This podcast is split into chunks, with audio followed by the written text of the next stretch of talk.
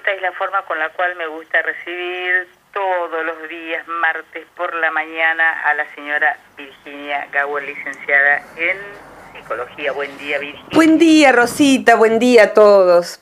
Sí, ya, ya quedó, quedó esa nomás, ¿eh? quedó esa cancioncita. Qué lindo, qué lindo. Ya anticipa nuestro pequeño vuelo de los martes y, y para los demás de cualquier otro día cuando lo escuchan. Bien, y seguramente que la platea va a ser importante hoy como cada vez que vos este, eh, eh, apareces en esta columna y con un tema que es tan, tan importante, que quizás nosotros no le hemos dado tampoco la importancia que se merece porque a veces no lo pensamos, no por otra cuestión. Y supongo que lo que pasa que es que la vida está tan llena de cosas de las que, en las que poner atención. Eh, creo que no nos hemos repetido nunca, ¿no? Y ya hace rato que hacemos esta columna. Y sin embargo, bueno, aparece de pronto, les cuento a los que escuchan, a veces los temas los manda alguien como pedido por Facebook, sobre todo al, muro del centro transpersonal o al mío, y otras veces eh, eh, aparecen en conversaciones de, eh, que tenemos con Rosita en la semana, en la mesa familiar a veces, y otras veces se nos ocurre alguna de las dos. Y esta vez surgió de una charla en la mesa familiar en donde mm, apareció el tema de la infancia y se nos ocurrió eh, que ese era un tema necesario de abordar, ciertos aspectos en particular. Hace poquito estuvo ahí en la radio Gabrielito, eh, mi amigo de nueve años, que se los recomiendo buscar allí. Eh, entre los audios está Gabriel y Virginia hablando y bueno, fue como posiblemente el perfume que dejó Gabriel en su paso por la radio. De modo que le pusimos a esta columna cuatro esquinas de la infancia. ¿Y por qué cuatro? Porque es lo que nos da el tiempo y también porque hay que asimilarlas de a poco. ¿Y por qué esquinas? Me pareció como esos lugares de encuentro, ¿no? Cuando nosotros éramos chicos había una esquina donde, donde había eh, cuatro esquinas y en una de ellas nos juntábamos. Eh, y hoy en día está de moda cuatro consejos, cuatro tips, cuatro claves o cinco o diez y yo no estoy en condiciones de dar ni consejos, ni claves, ni tips. Así que apuntando a mi posibilidad, lo pensé más metafóricamente, cuatro esquinas de la infancia, y me imaginé en el centro, en una calle así despejada, donde no hubiese tránsito, eh, un papá, una mamá, un abuelo, una tía, una maestra, en el centro de esas cuatro esquinas y pudiendo mirar a cada una de ellas, porque Mm, si bien yo he trabajado poco con niños como psicóloga, sí lo hice al principio de mi carrera, con padres los psicólogos trabajamos toda la vida, no hay modo de que no sea así. Y también trabajamos con hijos grandes, hijos de 40, de 50, de 60, de 70. O sea, tengo que decir un secreto, todos los pacientes que atendemos los psicólogos son hijos. Eh, o sea que lo que vemos son las secuelas que deja la falta de o la sobra de. Entonces, bueno, puesto que no hay otro modo que atender hijos, detrás de esos hijos que vienen a terapia de cualquier edad, hay historias infantiles siempre. Entonces, hay como unos, algunos clásicos de la psicología, eh, pero hay algunos eh, que hoy quisiera destacar en particular, porque cobraron relevancia por la, característica de nuestra época. Eh, así que vamos por ello. ¿Puedo meter un bocadillo? Por supuesto, por favor nunca dejamos ese niño que hay dentro, de, en nuestro interior, ¿verdad, Virginia? Te diría que de dos maneras no lo dejamos y, en una de ellas en particular está buena, que no, muy bueno que no la dejemos o que volvamos a él. El niño de adentro, hoy se habla bastante del niño interno, en las tradiciones más antiguas el niño es la esencia todavía no condicionada. La esencia podría definirse, según distintas tradiciones, como la porción del todo que viene a vivir la experiencia humana, se envasa en un cuerpo, lo genera y consigue un lugar en el mundo, una época, una familia en la que nacer y va esa porción del todo a atravesar la experiencia humana y va en esa experiencia humana a tener que aprender es decir, que no nos queda otra, porque si no, si no aprendemos es más sufriente. Entonces, pareciera ser que la vida es como un andarivel por donde uno puede pasar y volverse más sabio e inclusive más alegre, más compasivo, más juguetón, menos temeroso. No importa lo que haya pasado, tendría que una persona mayor que ha vivido, que ha atravesado la vida y todos sus dolores, limitaciones y demás, con éxito, llega a ser un adulto despreocupado, no amargado, juguetón, creativo, en donde ya se da cuenta de cómo funciona la vida. Entonces, en la mayoría de los casos en donde la persona no se anquilosó, así sucede. Entonces, por un lado es necesario recuperar al niño interior, esa esencia, si la hemos perdido, que en la adultez podría ser eso, seguir siendo creativos, seguir teniendo capacidad de asombro, seguir conmoviéndonos, seguir siendo empáticos, cariñosos con los demás, seguir jugando. Los adultos pierden esa capacidad o perdemos. Eh, yo la, recuperé eh, eh, cuanto más grande me vine. Y el otro punto, que a veces no perdemos al niño interior, es que vamos a tener que trabajar con dos cosas que nos deja el crecer, la crianza. Y en crianza incluyo como nodriza a la gran nodriza que es la sociedad. La sociedad nos amamanta, la sociedad nos condiciona. Y hay dos cosas que dejan huella. Una fue lo que nos dieron lo que no siempre fue lo que necesitábamos o lo que nos hacía bien. O sea, a eso llamémosle un trauma por comisión se le llama, cosas que cometieron hacia nosotros y que nos dañaron, cosas que nos dijeron, donde nos excluyeron, donde nos maltrataron. Y también el otra, la otra huella que hay que mm, eh, corregir, remar, subsanar, es lo que faltó, tenemos a veces como una vitaminosis, viste que cuando falta una vitamina, se llama vitaminosis, bueno, vos lo sabés, eh, bueno, tenemos como una vitaminosis de que nos digan, mira, no importa si te equivocaste, yo te felicito porque lo hiciste. O yo recuerdo, por ejemplo, jugar sola en la naturaleza, en el patio, y me recuerdo muy chiquita porque todavía no hablaba. Van a escuchar la canilla porque estoy por tomar agua. Eh, estoy en casa, todos saben. Y mm, estar, todavía me acuerdo de estar jugando con mis gatos en el patio, sola, un gran vacío alrededor, pero yo sabía que mi mamá me estaba mirando y que me estaba mirando con amor, cuidándome. Si uno no ha tenido esa mirada, ahí está la vitaminosis. Si el chico se crió solo, si el chico se crió amontonado con otros chicos, con falta de espacio, con falta de alegría, con discusiones y todo eso, pero que faltó, faltó cariño, faltó el apoyo, faltó el reconocimiento. Sin embargo, tengo que decir, si alguien se siente identificado con una de las dos o con las dos opciones, que eso, en la medida en que nos vamos volviendo adulto, esa parte del niño, que sería el niño herido, hoy se le dice, se puede subsanar a medida que vamos siendo adultos. ¿Por qué? Porque el cerebro cambia todos los días. Va a depender de qué actitud proactiva tengamos para volver a tejerlo de otra manera. Así que yo querría entonces destacar de tantas cosas que se podrían decir, respetar el tiempo que tenemos y distribuirlo entre esas cuatro esquinas. ¿Vamos por allí? Bien, bien. No sé si querrías decir algo de lo anterior, Rob. No, por ahora no, por ahora prefiero escucharte. Perfectísimo. Un punto que me pareció muy importante fue eh, en cuanto a no privar a un niño, ahí empezaría la frase así, nunca o no privar a un niño de su posibilidad de aburrirse. Si alguien está tomando nota, va a pensar que me equivoqué con la última palabra, pero no me equivoqué. Un niño necesita entrar en periodos de aburrimiento eh, porque solo el aburrimiento hace nacer la creatividad, o, solo, no es lo único que la hace nacer.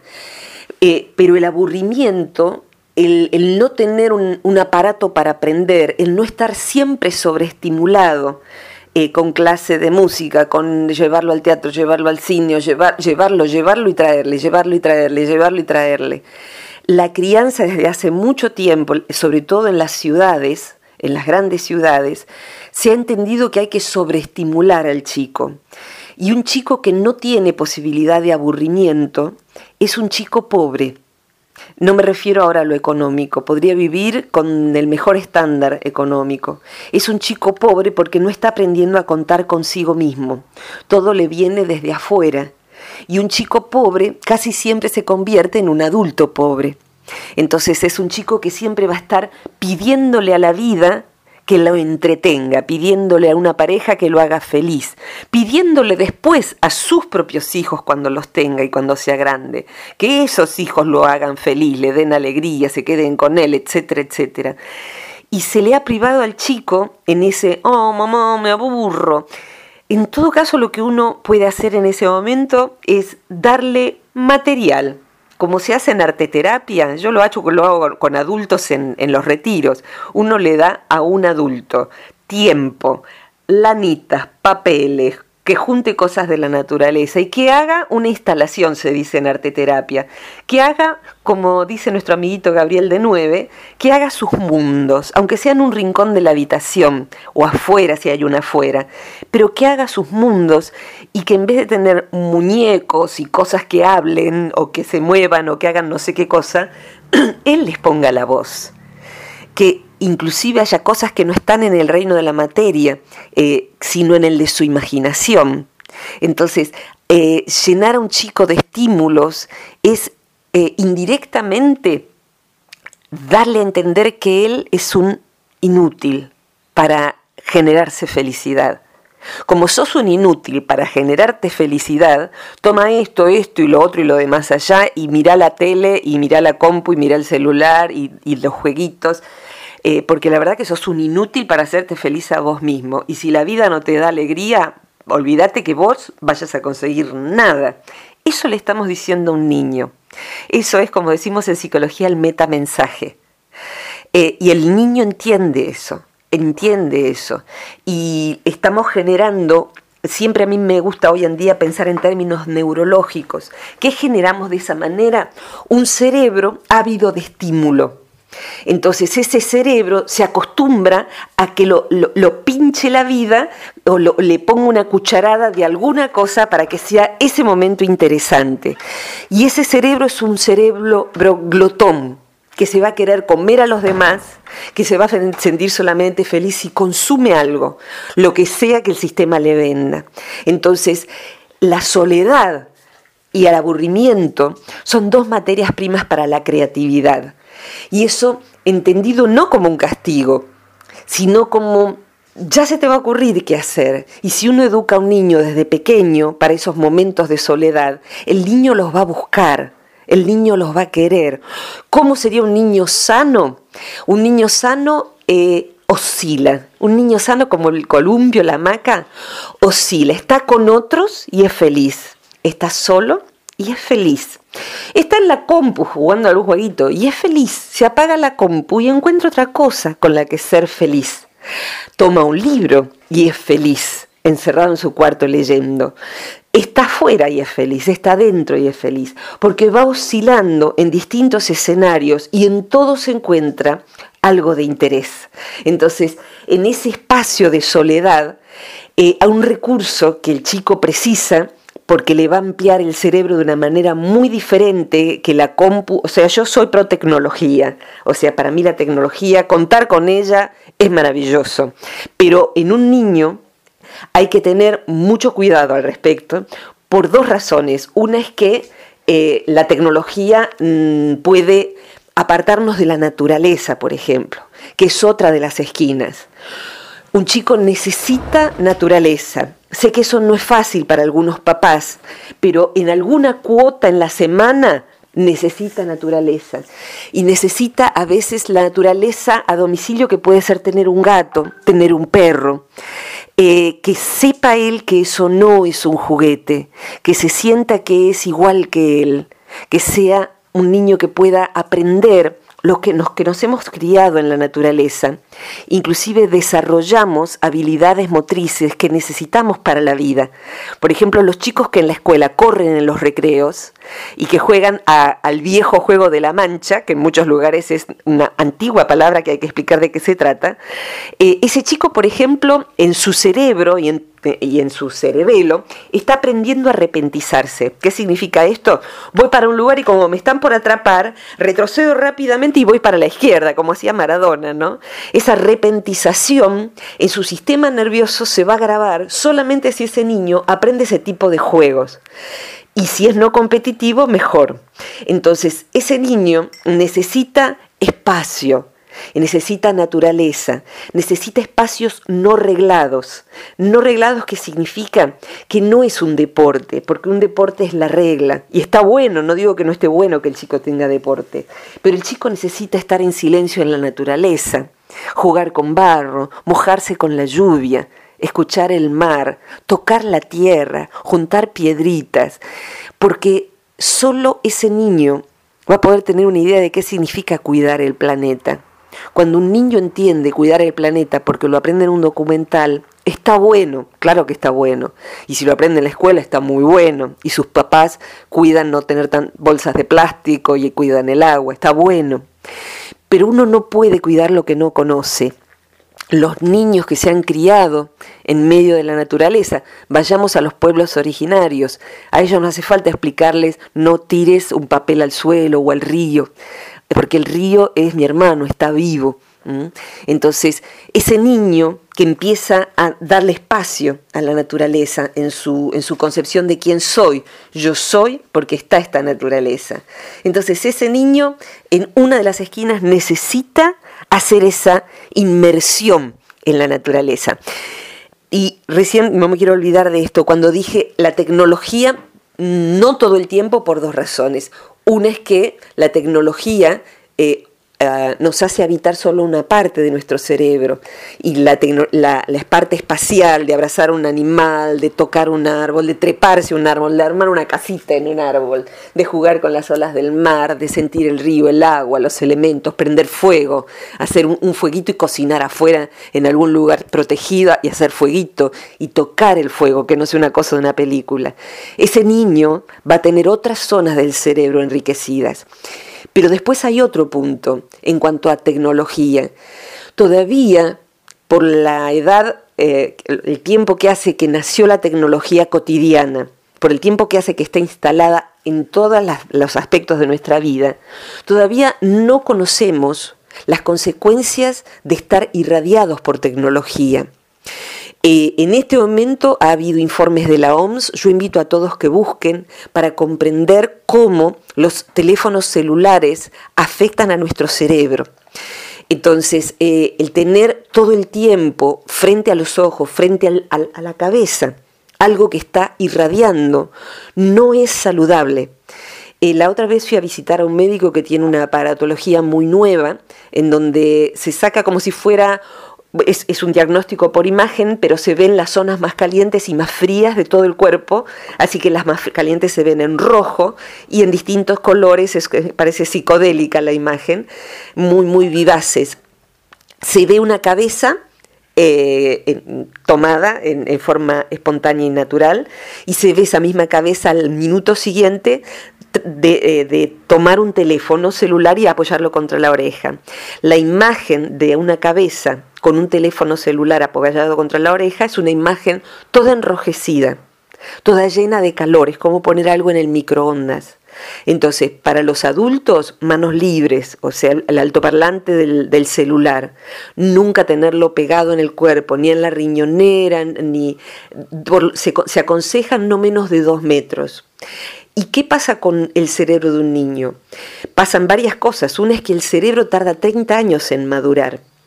Entonces es un cerebro todavía muy lábil, es una cosita muy delicada que está creciendo. Si yo le pongo el calor de un microondas, si a esos riñoncitos les pongo eh, eh, algo colgando el teléfono, que esté todo el tiempo el teléfono pegado a la criatura, eh, la criatura ni debiera tener teléfono, no debiera tenerlo, y mucho menos pegado encima.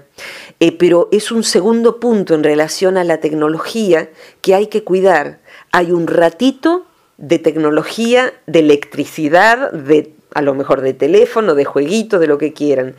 Y después, inclusive, curiosamente, la desintoxicación de las radiaciones de, aparatos se produce sobre todo si estamos descalzos en la tierra, si ponemos la espalda contra un árbol, si miramos a la, inmensidad. Si miramos las copas, los chinos, por ejemplo, indican en la medicina china mirar el cielo entre las copas de los árboles, o sea, elevar los ojos y perderle el foco de un metro, porque esos chicos cuando, cuando sean grandes van a tener dificultades visuales de distancia. Entonces, eh, hay un tema que es bien biológico, y mm, es necesario mirarlo. ¿Por qué no se habla en todas las, las cuatro y las diez mil esquinas de esto? Ro, porque a nadie le conviene. Porque no es negocio decir que los celulares eh, hornean el cerebro de un pibe y que todavía no sabemos cómo va a ser ese cerebro cuando tenga 50 años, porque no pasó el tiempo para enterarnos.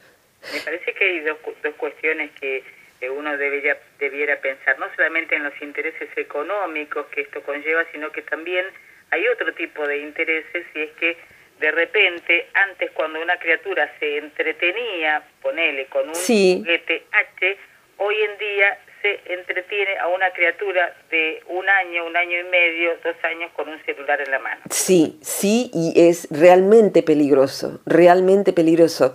Y uno hoy no puede, viste que yo me acuerdo cuando estudiamos derecho en la escuela que uno no podía aducir el desconocimiento de una ley, o sea que uno no puede decir, ay, yo manejaba por la izquierda porque no sabía, no, no podés decir eso. Entonces, hoy en día el desconocimiento de ciertos temas te diría que, solo puede aducirlo alguien que esté muy, muy privado de instrumentos de educación, porque en, en, Argentina hasta hay bibliotecas públicas, uno puede llamar a una radio y preguntar, porque siempre hay un médico hablando de estas cosas, y uno tiene internet. Entonces, hoy en día, entrar y preguntarse, ¿esto qué le hace a mi pibe?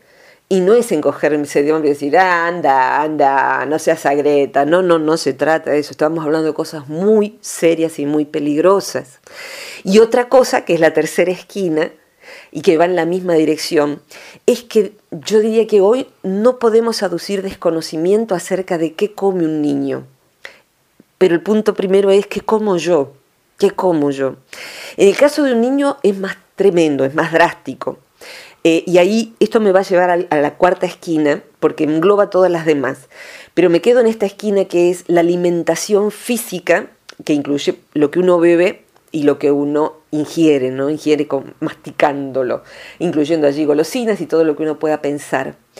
Hoy en día, si alguien tiene la posibilidad de acceder, aunque sea en un locutorio, a una computadora, puede ver un documental, puede eh, hacer una pregunta, puede entrar a foros, puede ver ¿Qué pasa con lo que le doy de comer a mi chico?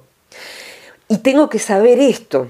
El mercado me va a querer vender lo que sea, porque, y, no como un enemigo que yo ahora me volví anticapitalista. Eh, el, sistema tiene un montón de cosas buenas, montón de cosas buenas, yo no voy a... Y, una cosa buena es que hay un montón de gente que tiene trabajo. Pero el problema es que eh, yo puedo, yo elijo o no, con qué y este es el punto, ¿con qué quisiera yo que mi hijo tenga fabricado su cerebro? Ahora él tiene, ponele 8. ¿Con qué me gustaría que él fabricara el cerebro de los 9? ¿Con chisitos? ¿Con mortadela? con eh, sucaritas llenas, llenas de azúcar para el, eh, para, el desayuno, eh, con leche. hoy en día mi médico, el querido doctor Sánchez, el mejor, eh, eh, me decía, leche, ni el ternero toma leche de vaca una vez que fue destetado. La leche es para el ternero y para el crío humano mientras es crío, mientras está en el proceso de teta. Los veterinarios, ayer escuchaba en mi veterinaria que, que atendía a Tao, le decía a alguien que llevaba un cachorrito, prohibido darle leche prohibido. La causa de la diarrea de los cachorros es que les damos leche. Está la imagen de los dibujitos de darle leche al gato y leche al perro. Los animales no deben tomar leche una vez destetados. Y puesto que somos animales, la leche no es saludable para una criatura. ¿Y pero entonces qué le doy? ¿Pero entonces qué va a comer si no come McDonald's? Si no come hamburguesas de esas altas. Entonces, McDonald's eh, diría como, como el, paradigma de lo siniestro del sistema. La cajita feliz. La cajita feliz es una hamburguesa hedionda, grasienta, de un animal matado ah, de un modo cruento eh, y que ha sido criado en los fit lodge. No sé, muchos no saben que hoy en día los animales no se crían en el campo, se crían en dos metros cuadrados más o menos y están allí desde que nacen hasta que mueren. Entonces, ¿qué le doy de comer a mi niño? Estos cereales que salen en la publicidad, ¿son buenos? ¿Son algo bueno? A ver, ¿qué pasa con esto? Y hay un documental que se llama en Netflix y también en YouTube, que se llama Feed Up, se escribe F de farol, e de Ernesto dos veces, F-E-E, D de dedo, separado U-P. Entonces, feed up, hartos quiere decir, que describe cómo la comida industrializada destinada a los chicos fue siendo algo siniestro.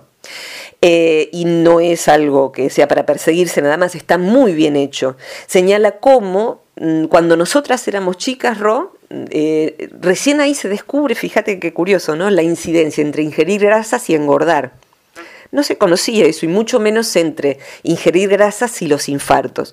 Ahí se empieza, más o menos en los 70. Y el documental muestra cómo las empresas, se, genera una ley en Estados Unidos, porque está hecho allá el documental, donde no se puede proponer más que un pequeño porcentaje de grasa y salen las leches descremadas, sale todo light y sale todo súper saludable. El problema era que al sacar las grasas no era rico, porque las cosas grasientas son más ricas para el paladar como lo tenemos acostumbrado. Entonces se le empezó a poner a todo más sal y más azúcar. Los fiambres tienen azúcar, lo salado tiene azúcar, las salchichas tienen azúcar, todo tiene azúcar. Y las azúcares generan una adicción fatal porque eh, son recibidas en el cerebro por donde se recibe la cocaína, se despiertan los mismos neuroreceptores. Entonces todos podemos, por ejemplo, no comer ningún bombón. Pero si yo como un bombón, quiero cinco, no quiero uno. Me, quedo desesperada de comer más. Entonces, el agregado de azúcar em, fue generando niños obesos, niños hipertensos, niños con problemas cardíacos, con ACV y niños que van a tener una corta vida y que sufren horrores. Eh, los comedores escolares no brindan comida saludable. ¿Y cómo se soluciona todo esto? Porque vuelvo a la idea, ¿de qué quiero yo que esté hecho el corazón de mi hijo? ¿De qué quiero que esté hecho el cerebro de mi nieto? Le doy todos los gustos, entonces cuando viene le doy los chocolates y esto y lo otro. Yo adoro el chocolate. El punto es la medida. Y diría aquí que necesitamos educarnos nosotros los adultos, porque en la mesa se come lo que nosotros comemos también. Y un chico que ve que su adulto come frutas, un chico que ve que su adulto sale a caminar, que su adulto se da tiempo para leer, que le lee para dormirse o para disfrutar de un rato, leemos juntos. Los chicos aprenden lo que ven, no lo que les decimos. Pero el cuerpo del niño va a estar hecho parece una verdad revelada y retonto lo que digo. El cuerpo de tu hijo va a estar hecho con lo que le das de comer y con lo que le dan en la escuela si tiene comedor. Reclamar en la escuela que se le dé comida sana a los chicos. Eh, y bueno, los kioscos están llenos de todo lo que nos daña. Entonces, hay que reaprender qué cosas dulces puede comer un chico o qué cosas saladas y cuánto.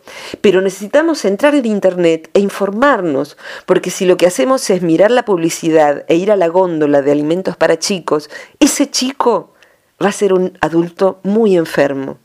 ¿Quiero eso?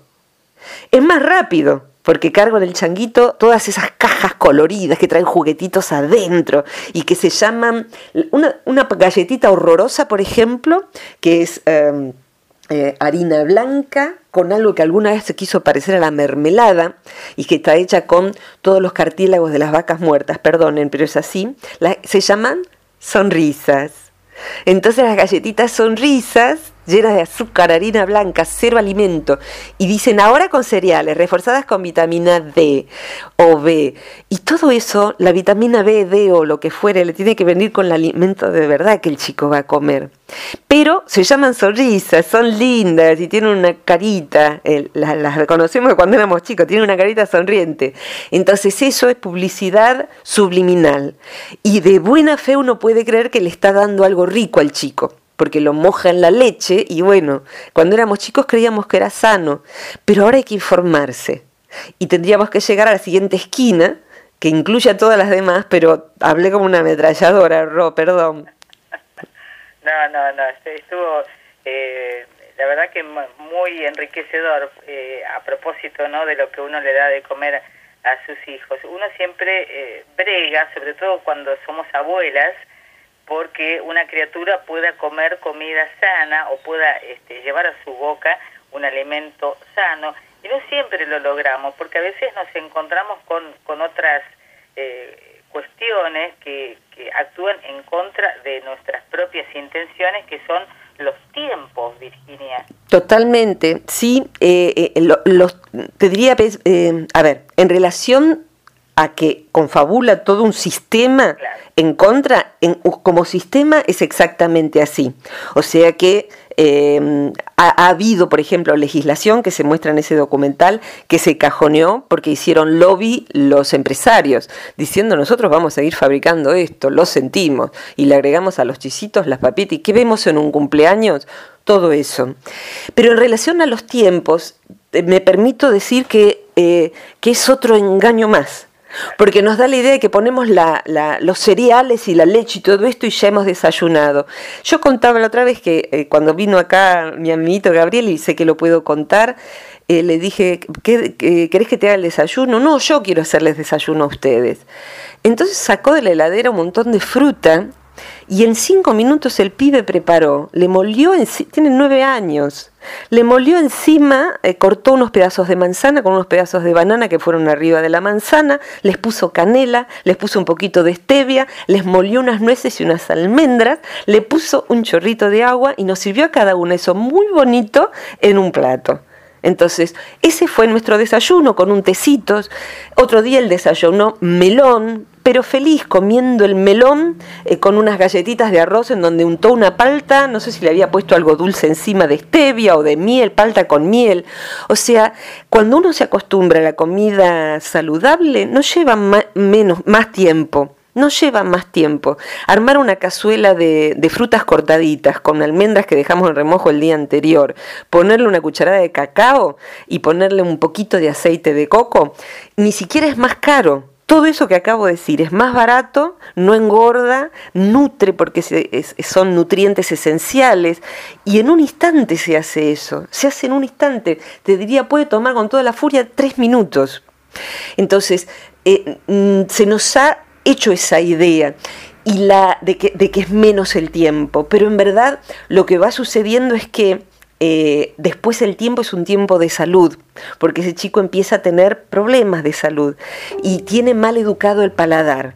Ese chico va a tener que reeducar el paladar para poder comprender qué es lo que le hace mal, qué es lo que le hace mal. De manera tal que eso te diría que, que uno también puede informarse y preguntarle a los que comen más sano, ¿qué haces? ¿Con qué desayunas?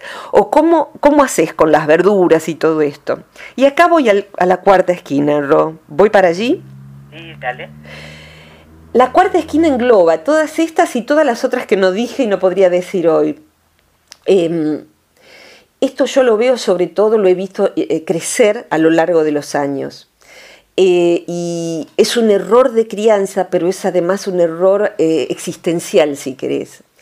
Em, nosotros cuando éramos chicos mm, no podíamos elegir demasiado. O sea, las cosas eran como decía mamá o papá.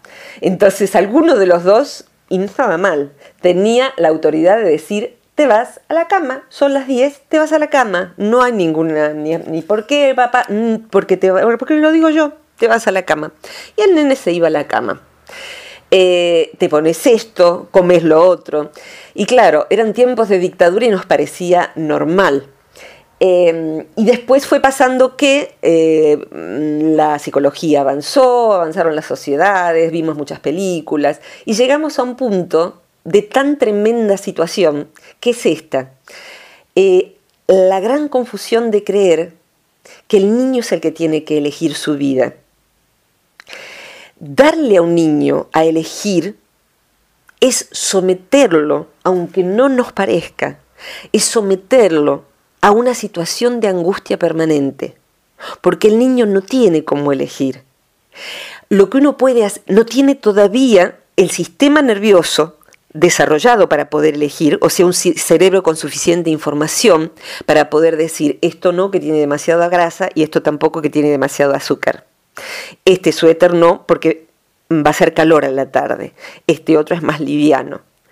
Eh, cuando un niño elige todo, eh, eh, no, no me quiero poner esa pollera, yo me voy a poner esto. Bueno, está bien, ponete esa. Hay veces en que en el cansancio y en que se le ha educado así, la criatura tiene que elegir qué ropa usar, cuándo se va a dormir, no quiero ir a dormir, no quiero ir a dormir, ¿por qué? ¿Y por qué? ¿no? Y te denuncia los derechos del niño según la, organización del, Y bueno, te los recita eh, y, uno eh, dice, sí, Juana, sí, amo, ¿no?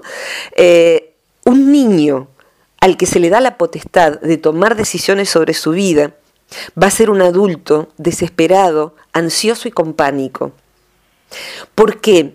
Porque eh, hasta los adultos nos genera angustia elegir. Un adulto, por ejemplo, que tiene que elegir eh, una nueva carrera, por ejemplo, que a lo mejor se está quedando sin trabajo o no estudió y no sabe qué carrera elegir, hasta que elegimos nos da mucha angustia, o a dónde ir a vivir, o si quedarnos o no con esta pareja o con esta otra, nos da angustia. elegir es, una, es implicar tiene la implicancia de decisiones y de excluir, si elijo esto, no es lo otro. Entonces, a los adultos nos cuesta, porque es tomar responsabilidad sobre mi vida elegir. Cuando yo le digo a un niño, elegí vos, le estoy diciendo, toma responsabilidad sobre tu vida, nene. Así que bueno, ¿querés comer esto? Come esto. ¿Querés comer lo otro? Come lo otro. Que el chico tenga la potestad de elegir a la mañana entre tal desayuno sano y tal otro, ¿Vos hoy qué preferís? ¿Querés que te haga un licuado o querés la fruta así? Ese es, ese es el tipo de elección. ¿Querés la casaca blanca? Hoy va a ser calor a la tarde. ¿Querés que te ponga esta o esta otra? ¿Mm? O sea que el chico sí puede elegir, pero entre realidades acotadas. ¿Querés irte a dormir a las 10 o te leo un cuento y 10 y media dormimos? Ustedes ya duermen, a las 10 y media se duerme. Eh, ¿Preferís ir a dormir ahora y lees vos o te leo yo? Esas son las elecciones entre instancias acotadas para que sí pueda consultar consigo mismo qué es lo que quiere, porque está bueno que el chico, sea, sepa, ¿y yo qué quiero? ¿Mm? ¿Y yo qué quiero? ¿Querés ir al cine hoy o preferirías ir a la costanera y vemos un poco el río y juntamos piedritas? Esas son las elecciones. Pero ¿qué querés hacer hoy? O ir al chico al, al, supermercado, el niño con la madre y el chico va poniendo cajas de lo que le gusta. Es una escena espantosa. Es una escena de terror. Porque el chico va a elegir lo que le vendió la tele y lo que vende la tele, no vamos a ver ningún brócoli publicitado por la tele. Lo que vende la tele, que antes estaba no permitida la publicidad para chicos, se empezó en la década de los 70 la publicidad para chicos eh, y cobró furor y eh, es hipnótica. Mira, cerraría con esto, Ro. Eh, para poder, yo trabajo y, doy formación, vos lo sabés, en técnicas de acceso directo al inconsciente.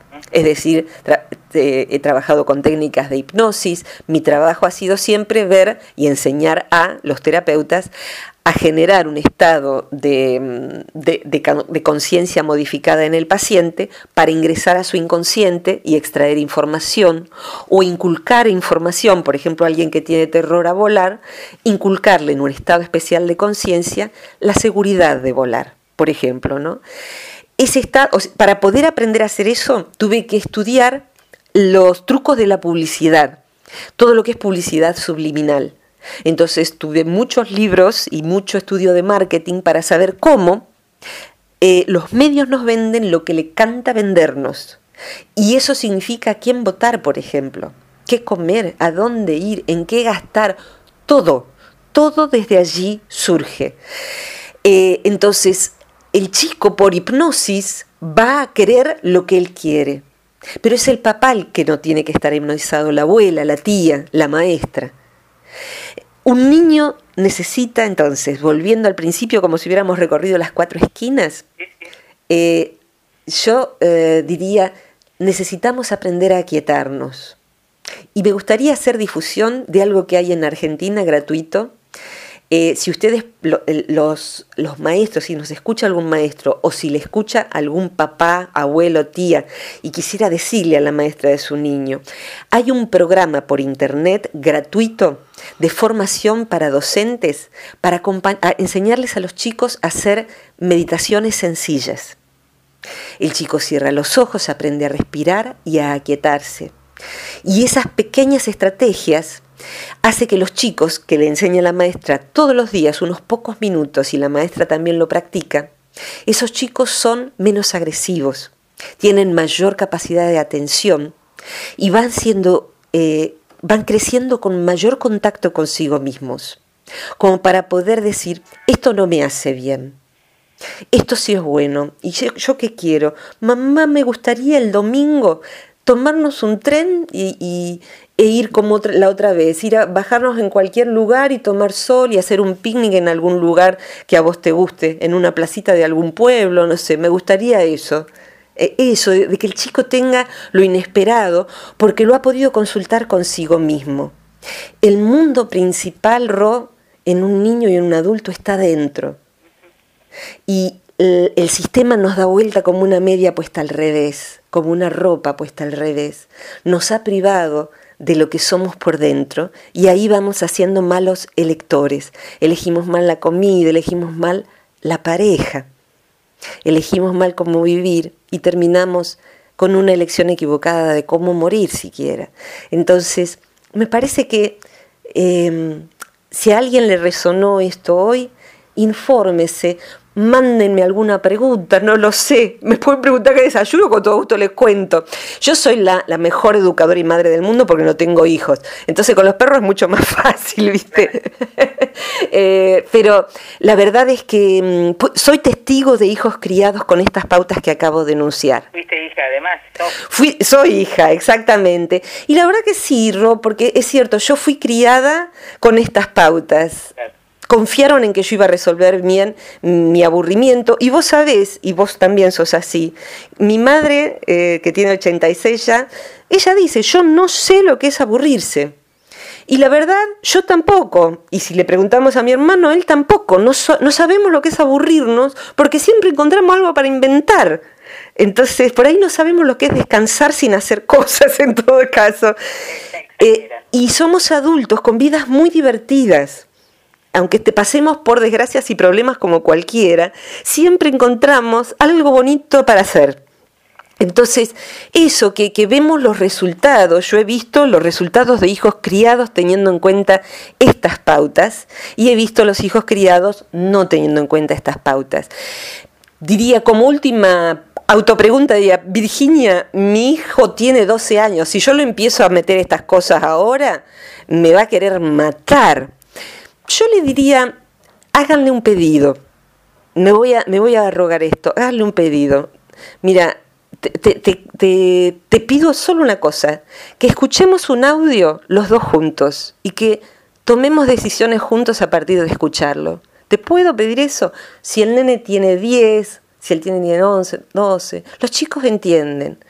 Eh, vean juntos el documental, pónganle el audio en español Informen a los chicos, infórmenlos, porque el pibe no es sonso, los sonsos somos nosotros. Así que esto, Rob.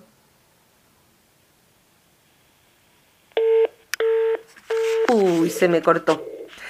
Eh, fue demasiado. Como el audio va a ser subido así, se quedo hasta el final. Eh, yo me despido de quienes escuchen este audio en diferido. Se hizo muy larga la columna de hoy.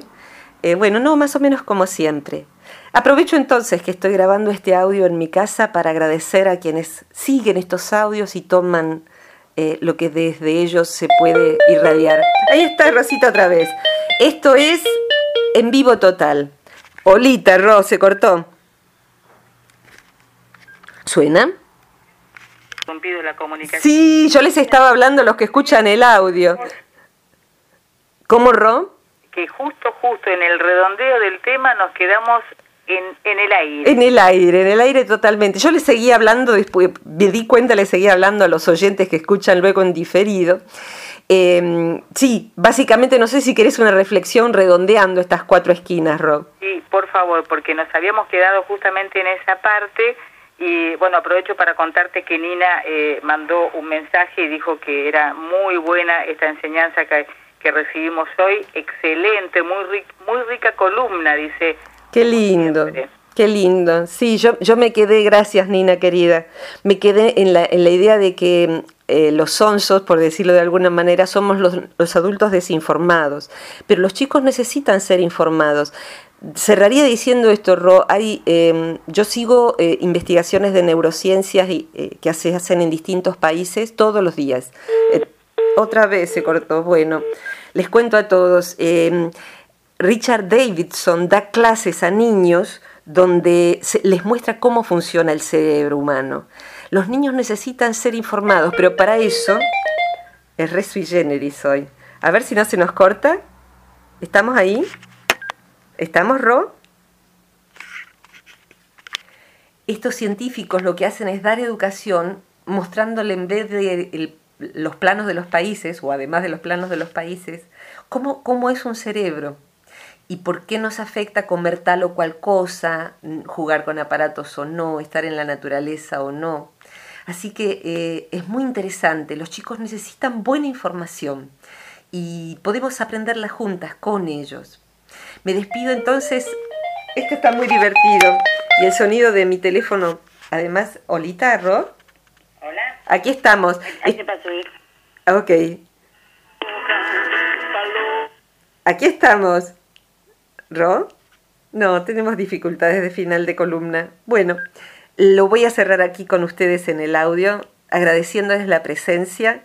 Y si, tienen consultas o, ganas de escuchar este audio de nuevo y compartirlo, lo van a encontrar buscándome por Facebook, Virginia Gawel con G de gato y con W E L, o eh, en el Centro Transpersonal de Buenos Aires, donde dice material gratuito.